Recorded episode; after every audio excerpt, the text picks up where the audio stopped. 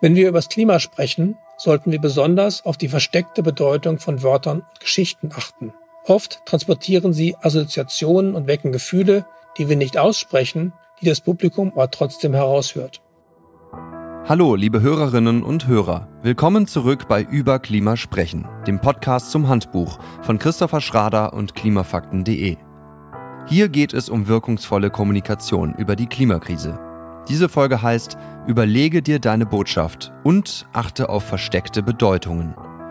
Mein Name ist Gabriel Baunach und zusammen mit dem Handbuchautor Christopher Schrader und der Umweltpsychologin Lea Große aus dem Team von klimafakten.de werde ich Ihnen in dieser Folge ein paar spannende Einblicke ins Kapitel 6 des Handbuchs geben.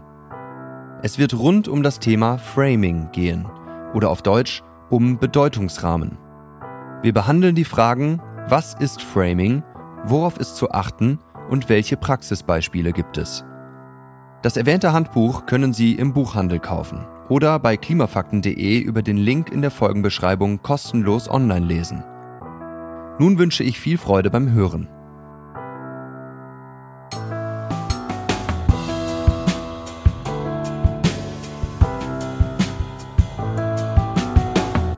Manche von Ihnen kennen den Begriff Framing bestimmt, andere noch nicht. Auf Deutsch können wir diesen Begriff mit Bedeutungsrahmen übersetzen. Allerdings bleiben wir aufgrund der weit verbreiteten Nutzung des englischen Worts beim Ausdruck Framing. Wir fragen uns zuerst, was genau ist mit Framing gemeint? In der Kommunikation geht es selbstverständlich darum, was man sagt und wie man es sagt. Aber es geht auch darum, was nicht gesagt wird aber für die Empfängerinnen oder das Publikum trotzdem mitschwingt. Begriffe und Formulierungen, aber auch Bilder, Mimik und Gestik wecken automatisch Assoziationen, die die Reaktion des Publikums auf das Gehörte oder Gelesene beeinflussen. Im Ergebnis kann Framing dann beim Publikum Zustimmung, Ablehnung, Sympathie, Abscheu oder sonstige emotionale Reaktionen auslösen. Das kann offensichtlich oder unterschwellig geschehen, mit Absicht oder unbewusst. Aber fest steht, es gibt keine Kommunikation ohne Framing. Wer wirksam kommunizieren will, muss deshalb prüfen, welche Botschaften sende ich mit meiner Kommunikation tatsächlich aus. Entscheidend sind insbesondere Metaphern und die Sprache bzw. Wortwahl. Es geht nicht nur um bewusst gewählte Sprachbilder, sondern immer auch um Assoziationen, die wir verinnerlicht haben, weil wir sie oft seit der Kindheit so kennen und nicht mehr hinterfragen. Die Metapher Flüchtlingswelle verbinden die meisten Menschen zum Beispiel mit einer bedrohlichen Überflutung. Das Sprachbild ruft demnach bei vielen Menschen Angst und Ablehnung hervor. Anhand dieses Beispiels erkennt man, wir müssen immer auf die Sprache, Sprachbilder und die Wortwahl achten. Und zwar bereits dort, wo wir ein Problem charakterisieren, vor dem wir warnen und das wir lösen möchten. Das gilt auch und insbesondere in der Klimadebatte. Folgende Beispiele verdeutlichen die Wichtigkeit von Sprache. Zugegeben etwas überspitzt und ironisch. Globale Erwärmung, Wärme ist doch allgemein etwas Positives. Klimawandel, ein Wandel ist zunächst neutral und das Verb im Deutschen reflexiv.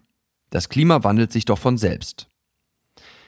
Da sich immer mehr KlimakommunikatorInnen der Bedeutung des Framing bewusst sind, sprechen viele von ihnen mittlerweile von Erderhitzung statt Erderwärmung oder von der Klimakrise statt dem Klimawandel. So bringen wir dem Publikum unsere Positionen klar zum Ausdruck und lenken den Blick auf die Aspekte, die uns wirklich wichtig sind. Vielleicht ist Ihnen das hier im Podcast bereits aufgefallen. Die entscheidende Frage, die wir uns stellen sollten, lautet, unterstützt mein Framing das, was ich transportieren will? Wir können Framing also gezielt einsetzen, um effektiver zu kommunizieren. Dabei ist ein solches aufrichtiges Framing allerdings von Manipulation zu unterscheiden. Lea Große, die Umweltpsychologin im Team von klimafakten.de, hat mir den Unterschied erklärt. Hi Lea, beim bewussten Einsatz von Framing wollen wir ja Menschen eigentlich gezielt beeinflussen. Aber wann geht Framing oder ein solches gezieltes Framing in Manipulation über? Also was ist da genau der Unterschied? Naja, Fakten sprechen nicht für sich selbst, wie es so oft heißt. sondern erst die Frames verleihen den Fakten im Gehirn überhaupt eine, Bedeutung. Jedes Frame, was ich wähle, um eine bestimmte Zielgruppe zu adressieren, kann ja im Prinzip als manipulativ dann für die andere Zielgruppe sein. Also es ist ein bisschen die Frage, je nachdem, wen ich anspreche, verändere ich sozusagen den Bedeutungsrahmen. Und das kann je nach Zielgruppe dann ganz anders aufgefasst werden. Und das macht die Frage ein bisschen, oder das macht die Annahme ironisch, dass Framing dann auch automatisch Manipulation ist. Für mich ist der Unterschied zur Manipulation die Täuschungsabsicht. Also ich möchte ja Menschen nicht mit einer bösen Absicht hinters Licht führen. Ich möchte nur meine Fakten ähm, mit einem bestimmten Deutungsrahmen vermitteln. Ja, also mir fällt da, wo du das so sagst, diese große Framing-Kampagne oder Marketing-Kampagne von BP, einem der größten Erdölkonzerne der Welt, British Petroleum, ein. 2004 haben die sich mit einer riesigen Marketingkampagne sozusagen als grüne Energielieferanten dargestellt, öffentlich, und haben sich auch umbenannt von Groß B, Groß P zu Klein B, P, also Beyond Petroleum sollte das heißen und haben auch ihr Logo geändert, weg von diesem martialischen Schild hin zu einer ja sehr grünen, gelben, fröhlichen Sonnenblume und haben ja auch den CO2-Fußabdruck erst dann so richtig bekannt öffentlich gemacht mit auch einem der ersten CO2-Fußabdruckrechner der Welt. Wenn man jetzt BP unterstellt, aus heutiger Sicht haben sie nicht groß ihr Businessmodell geändert. Also wenn man ihnen jetzt unterstellt, dass das Täuschung war und sie das damals wirklich nicht ernst gemeint haben, sondern die Öffentlichkeit täuschen wollten, dann wäre das Manipulation und hätten sie es aber ernst gemeint, wäre es halt sehr geschicktes Framing gewesen. Kann man das so sagen? Also es ist total geschicktes Framing, aber ja, ich frage mich halt, wenn ich Beyond Petroleum, also über, über Erdöl hinaus. Über Erdöl hinaus mich nenne, möchte ich ja kommunizieren, dass ich darüber schon hinaus gewachsen bin. Aber wenn ich zu dem Zeitpunkt noch in einen unglaublich kleinen Teil in erneuerbare Energien investiere, dann ist das auf jeden Fall Manipulation, würde ich sagen. Okay, spannend, danke.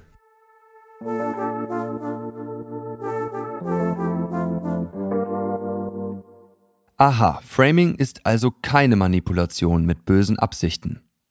Aber Metaphern, Sprache und Wortwahl beeinflussen das Gegenüber oder Publikum, wann immer wir kommunizieren. Das ist die erste wichtige Erkenntnis dieser Folge. Ein weiterer wichtiger Punkt, auf den wir beim Framing achten sollten, ist das Widerlegen von Falschaussagen. Hier sollten wir enorm vorsichtig sein.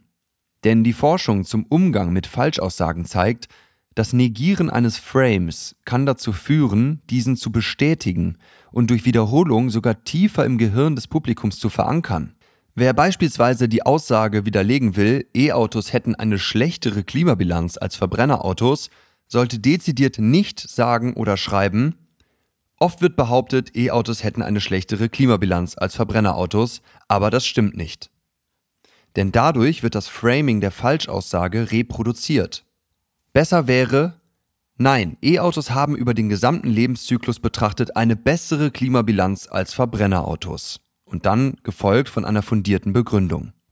Übrigens, wie man nach allen Regeln der Kunst und den Erkenntnissen der Sozialforschung entsprechend Falschaussagen wirkungsvoll widerlegt, werden wir in Folge 19 noch ausführlicher behandeln. Daraus folgt eine wichtige Schlussfolgerung. Wir sollten in Debatten auf mögliche Vorwürfe oder Falschaussagen nicht direkt eingehen. Wir führen in der Öffentlichkeit ja üblicherweise keine wissenschaftliche Fachdiskussion sondern wir sollten das Framing der Angriffe umgehen und eine eigene, korrekte Darstellung dagegen setzen.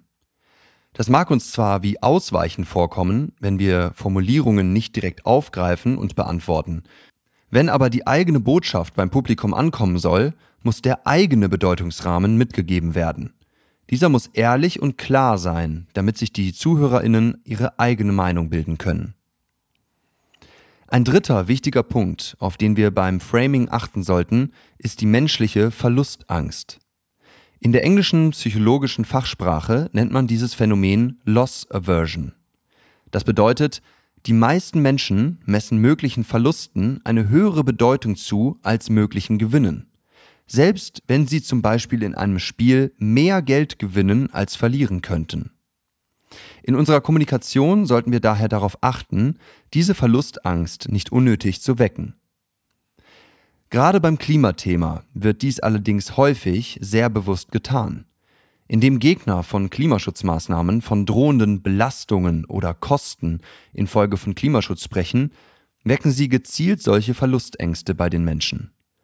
Man sollte also nicht in die Falle laufen und dieses Framing übernehmen, indem man sagt, nein, es drohen keine Kosten, sondern es winken Gewinne, denn damit reproduziert man das Framing mehr Klimaschutz gleich höhere Kosten.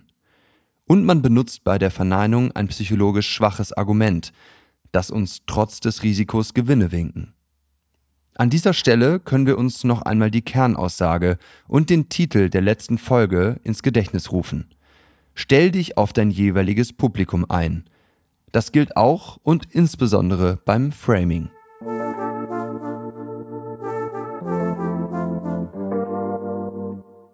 Nachdem wir bisher besprochen haben, was Framing ist, wie es wirkt und worauf zu achten ist, weiten wir nun die Perspektive. Framing gibt es nämlich nicht nur im Kleinen, in Zweiergesprächen oder Kleingruppen, sondern ebenso im Großen, auf der kollektiven Ebene der Gesellschaft. Das gilt natürlich auch für die Klimadebatte, in der sich einige typische Bedeutungsrahmen oder sogenannte Frames herauskristallisiert haben. Ich möchte beispielsweise fünf übergeordnete Klimaframes präsentieren, die immer wieder, gezielt oder unbewusst, aktiviert wurden und werden. Der erste große Frame lautet politischer Meinungskonflikt. Dieser ist eher nicht für wirksame Klimakommunikation geeignet, denn dadurch wird Klimapolitik als Thema präsentiert, das politischen Streit auslöst. Journalistische Artikel nach diesem Schema laufen überdies Gefahr, ein falsches Gleichgewicht der Meinungen zu transportieren. Bis vor einigen Jahren konnte man das zum Beispiel bei der Frage beobachten, ob die Erdüberhitzung überhaupt menschengemacht sei. Der zweite große Frame lautet Verantwortung übernehmen und entstammt der Moral und Ethik. Dieser Frame ist für wirksame Klimakommunikation gut geeignet, sofern dem Publikum zugleich gezeigt wird, dass und wie es handeln kann. Der dritte große Frame, Fairness und Mäßigung, ist ebenfalls für wirksame Klimakommunikation geeignet, vor allem für ein Publikum, dem diese Tugenden wichtig sind. Aber Vorsicht vor dem verwandten, aber stärkeren Frame Konsumverzicht, der viele Menschen abstößt. Der vierte große Frame in der Klimadebatte heißt ökonomische Folgen. Er ist zwar für wirksame Klimakommunikation geeignet, aber Achtung. Dieser Frame kann in mehrere Richtungen genutzt werden. Es kann um Kosten von Klimaschutz gehen, was viele Menschen abschreckt. Man kann aber auch von Kosten reden, die sich durch Klimaschutz vermeiden lassen. Also zum Beispiel Schäden durch Extremwetter, die bei ungebremstem Klimawandel sehr teuer werden. Ein positiver Deutungsrahmen in diesem Frame wäre auch ein Verweis auf wirtschaftliche Chancen durch grüne Technologien. Dieser Rahmen bietet daher auch die Möglichkeit, an ökonomische Argumente von Klimaschutzgegnern oder Verzögerern anzuknüpfen und deren Frame mit der eigenen Bedeutung zu füllen. Der fünfte große Frame lautet Risiko, Desaster und Extremwetter.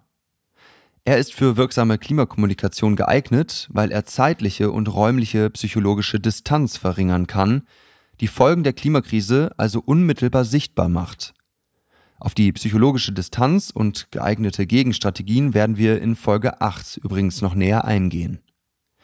Gleichzeitig besteht bei diesem Frame aber auch die Gefahr, Menschen in Angst zu versetzen. Dieser Deutungsrahmen sollte deshalb wohl dosiert und mit konkreten Lösungsangeboten kombiniert werden. Ich habe anhand eines aktuellen Beispiels über die übergeordneten Frames der Klimadebatte mit Christopher Schrader, dem Autor des Handbuchs, gesprochen. Hallo Christopher, in der Klimabewegung sahen wir in jüngster Vergangenheit ja die Tendenz, nicht die Öl- und Gasfirmen direkt anzuklagen, sondern eher die Finanzierung von fossilen Projekten und diese Unternehmen anzuprangern. In welchen übergeordneten Frame der Klimadebatte gliedert sich diese Strategie deiner Meinung nach ein und wie funktioniert ein solches Framing genau? Hallo Gabriel. Von den Beispielen, die du genannt hast, passt am ehesten der Rahmen ökonomische Folgen. Der Gang der Argumentation ist ja so. Erstens Klimaschutz ist notwendig und deswegen können zweitens die Öl- und Gasfirmen ihre Produkte bald schon nicht mehr verkaufen. Das bringt sie drittens in wirtschaftliche Schwierigkeiten und dann sehen viertens die heutigen Geldgeber keine Rendite mehr und verlieren vielleicht sogar ihr Kapital. Klammer auf, diese Logik erscheint durch den Überfall von Russland auf die Ukraine und die gestiegenen Preise für Öl, Kohle und Gas momentan außer Kraft gesetzt zu sein. Aber das ändert ja nichts daran, dass wir auf fossile Rohstoffe bald verzichten müssen. Klammer zu. Gerade dieser große Frame von den ökonomischen Folgen eignet sich sehr gut, die Argumente von Gegnern des Klimaschutzes abzufangen und umzudrehen. So können wir Menschen erreichen, die der Klimabewegung bisher fernstanden. Zum Beispiel Börsenhändler und Geldverwalter, die auf ihre Renditen achten. Man baut also gleichsam eine Brücke zwischen verschiedenen Positionen auf. Und indem man die Frage der Ölkonzerne in einen neuen Bedeutungsrahmen stellt, öffnet man den Leuten sozusagen die Augen. Es verändert sich dadurch im besten Fall die Diagnose der Situation, die Prognose über die weitere Entwicklung und die Motivation, etwas zu tun. Also der Reihe nach. Ölkonzerne sind nicht nur ein Risiko für das Weltklima, sondern auch für das Investmentportfolio. Das ist die Diagnose. Wenn sich die Klimapolitik durchsetzt, dann werden diese Firmen schon aus wirtschaftlichen Gründen schrumpfen. Das ist die Prognose. Und dann können wir auch vorsorglich unser Geld jetzt schon in Sicherheit bringen. Das ist die Motivation. Und übrigens gilt letzteres auch für die Anhänger dieser sogenannten Divestment-Strategie. Wir können den Niedergang der fossilen Industrie dadurch beschleunigen, dass wir darauf drängen, dass unsere Pensionskassen oder Städte oder Universitäten ihr Geld aus den Ölaktien herausziehen. Das ist dann deren Motivation.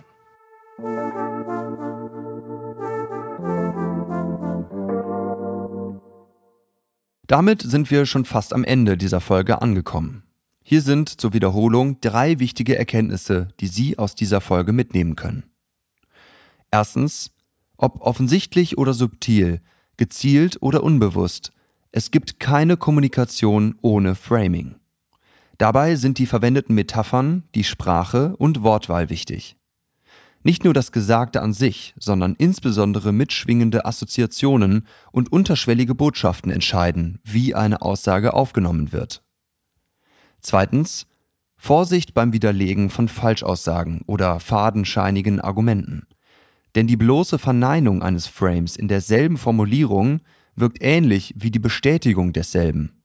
In Folge 19 werden wir lernen, wie es richtig geht. Und drittens, in der Klimakommunikation sollte uns der Unterschied zwischen einem Fokus auf Erreichen oder Gewinnen und einem Fokus auf Vermeiden oder Verlieren bewusst sein. Generell gilt Vorsicht vor der Verlustangst bzw. vor der Loss Aversion. Vielen Dank fürs Zuhören. Wenn Sie die neuen Podcast-Folgen nicht verpassen wollen, dann abonnieren Sie bitte diesen Podcast am besten in Ihrer Podcast-App. Dort können Sie uns auch gerne eine Bewertung und einen Kommentar hinterlassen, damit andere Leute diesen Podcast besser finden. Auch über den Newsletter von klimafakten.de werden wir Sie regelmäßig auf dem Laufenden halten.